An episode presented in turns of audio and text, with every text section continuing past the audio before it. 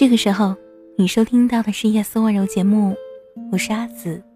今天你过得好吗？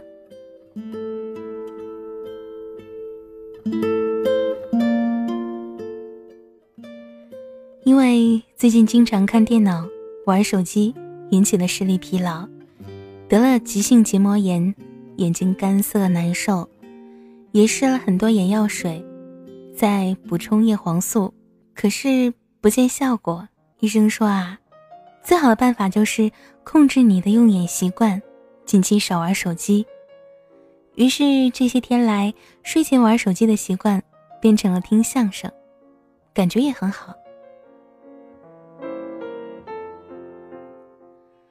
我的一个朋友跟我讲，他治疗失眠的办法就是睡前躺在床上看电子书，强光会让他产生视觉疲劳。然后就会感到困倦。大概很多人都这样，闭眼跟睁眼之间最后一个动作就是放下手机。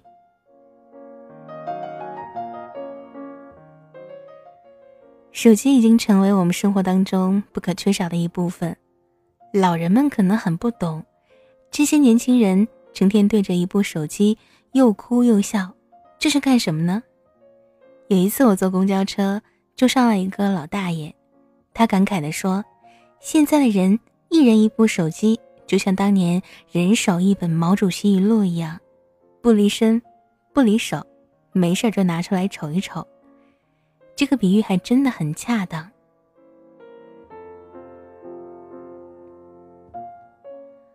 于是我在想，如果某一天出门你忘了带手机，或者是手机在路上没有电。会不会感觉很心慌，想赶紧找电源充上电？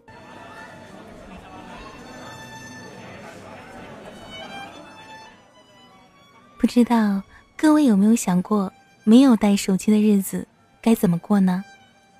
我先来给你说一位叫麻宁姑娘，她的一个没有带手机的下午是如何度过的。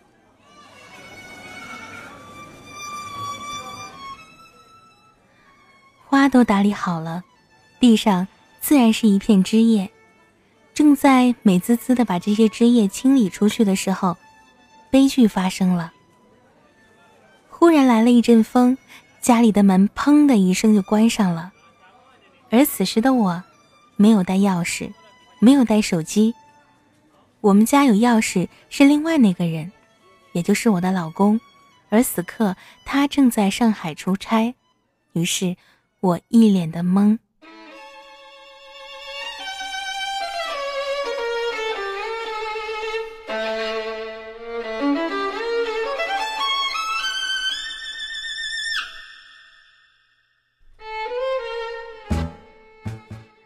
而我没有带手机的这个下午就开始了。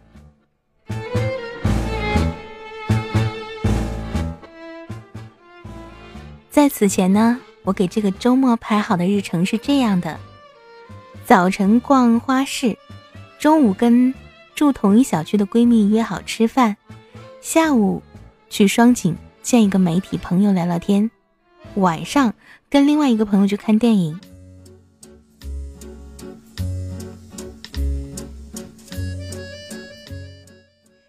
此时，除了第一项已经完成，后面还是一片空白。而就在一分钟以前，我还在跟约好一起吃饭的朋友发微信说：“五分钟可以下楼了，我去接你。”脑子里第一反应应该是盘算，这种情况下我可以调动资源。没钱，没有银行卡，没有钥匙，没有手机，连个移动支付都付不了。但是，我买花回来时把车送到洗车行了，车钥匙。放在了洗车的小哥那里，所以眼下好歹还有一辆车可以调动。再回忆一下，车里好像有钱，平时交停车费用的，虽然是一些零钱，不多，但是估摸着也能有两百块。行，吃顿饭，买杯咖啡应该够了，暂时还饿不死，那就得，心里有数了。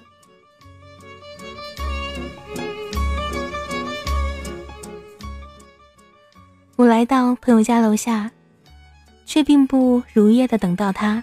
天气热，大家都不愿意站在毒辣的日头里，估计就是这么走岔了，没法用微信，又背不下他的手机号，于是只能找人借了一个手机，打给远在上海的老公。喂，手机跟钥匙被我锁在家里了，而我约朋友吃饭，你能不能告诉他我在他家楼下等他？于是，通过老公的帮助。顺利的和这个朋友会合了。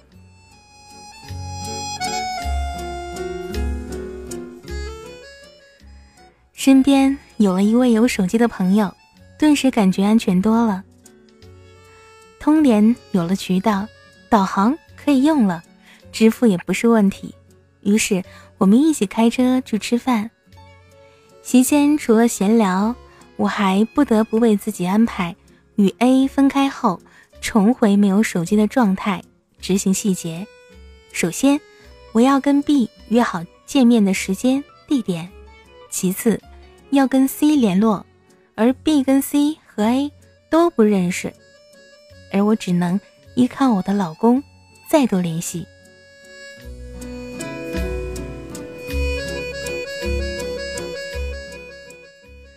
我先用了 A 的手机拨通了给老公的电话。让他帮我跟 B 和 C 传达我没有带手机的现状，并把他们约到了同一个地点汇合。我选了一家咖啡馆，告诉他们整个下午我都会在这儿，他们不管几点都可以来这儿找到我。另外，我还不忘特地强调，虽然我没有带钥匙和手机，可是我车里有台电脑，所以下午我会在咖啡馆用这台电脑上网。如果有需要，B 和 C 可以通过发微博和私信的形式和我联系。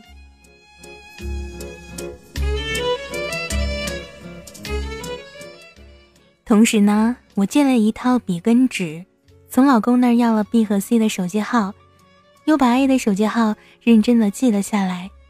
万一我老公今天晚上航班有延误回不了家，那我就去你那借宿啦。因为。我没有带手机，A 也不好意思在我面前使用手机。两个人不刷朋友圈，不回微信，不看大众点评，只点菜，只凭兴趣，吃饭非常的投入，而这顿饭竟然吃得很愉快，聊得也很充分。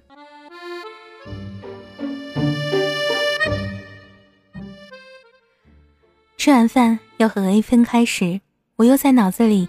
推演了一下接下来要面对的问题，发现不会由于联络不畅而误事环节，手里又握了几个电话号码，至少掌握了一半的联系权，倒也放心。来到咖啡店，取出电脑，第一件事儿是把最近欠的一个专栏写完，初稿已经保存到了 Word 里，稍加修改，发邮件给编辑。又顺手写了篇工作报告，浏览了一会儿新闻。我甚至在咖啡馆里看到了自己爱看的杂志，刚好可以随手翻一翻。过了一会儿，朋友们接二连三的到了，无缝连接，并没有出现任何的纰漏跟周折，反而是我在这之前的两个小时里，因为没有不时响起的微信提示音。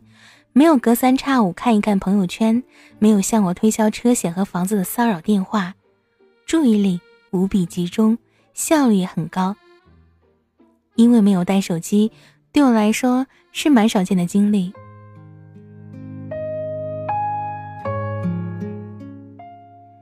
在咖啡馆里，我认真的观察了一下其他人。相邻的四桌人当中，有一个单人桌的姑娘，整个下午。都在刷朋友圈和看各种微信推送。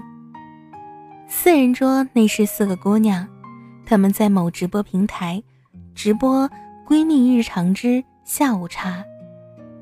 角落里有一对情侣，男的在微信上开会议，女的呢在刷朋友圈。另外一张四人桌的客人是唯一不怎么高频率使用手机的，他们在谈一个。投资项目，不过每个人都间接或者偶尔接个电话回一条微信。只有我，喝着一杯咖啡，翻着一本杂志，做着一切跟移动端毫无相干的事情。我突然觉得，这还不错啊。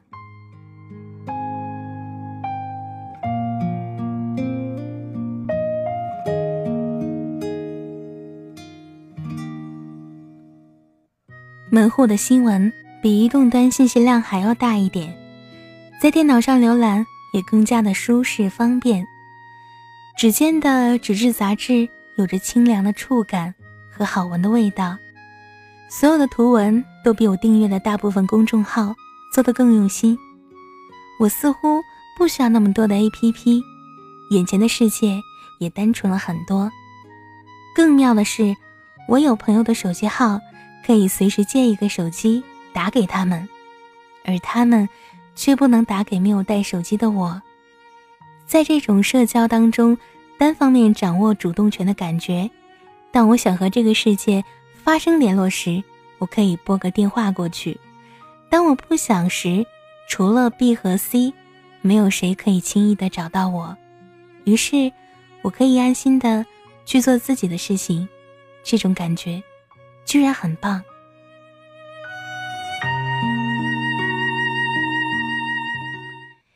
就连手边的咖啡都突然变得好喝了。尽管在平时，咖啡呢只是谈事的道具，写方案时的复利，是歇歇脚时的掩护，而此刻，咖啡只是一杯咖啡，好像我有了心情，更多的体会到它的感觉。和它的味道。我想应该静下来想一些话，我想应该静下来走一段路，我想应该静下来看一本书，我只想静下来反省自己。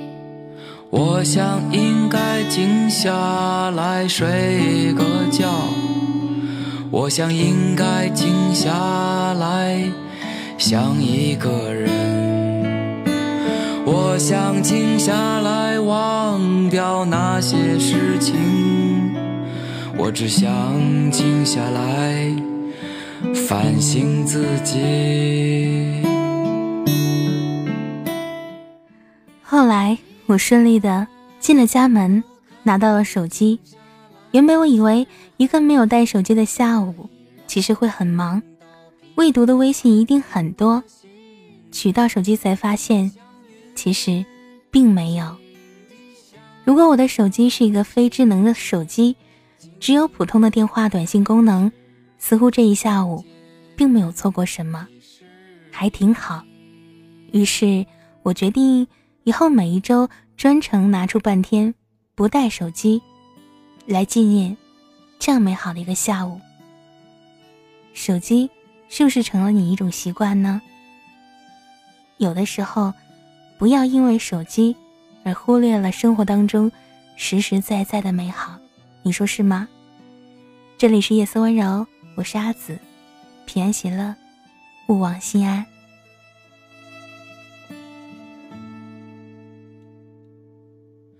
我想应该静下来睡个觉，我想应该静下来想一个人，我想静下来忘掉那些事情，我只想静下来反省自己。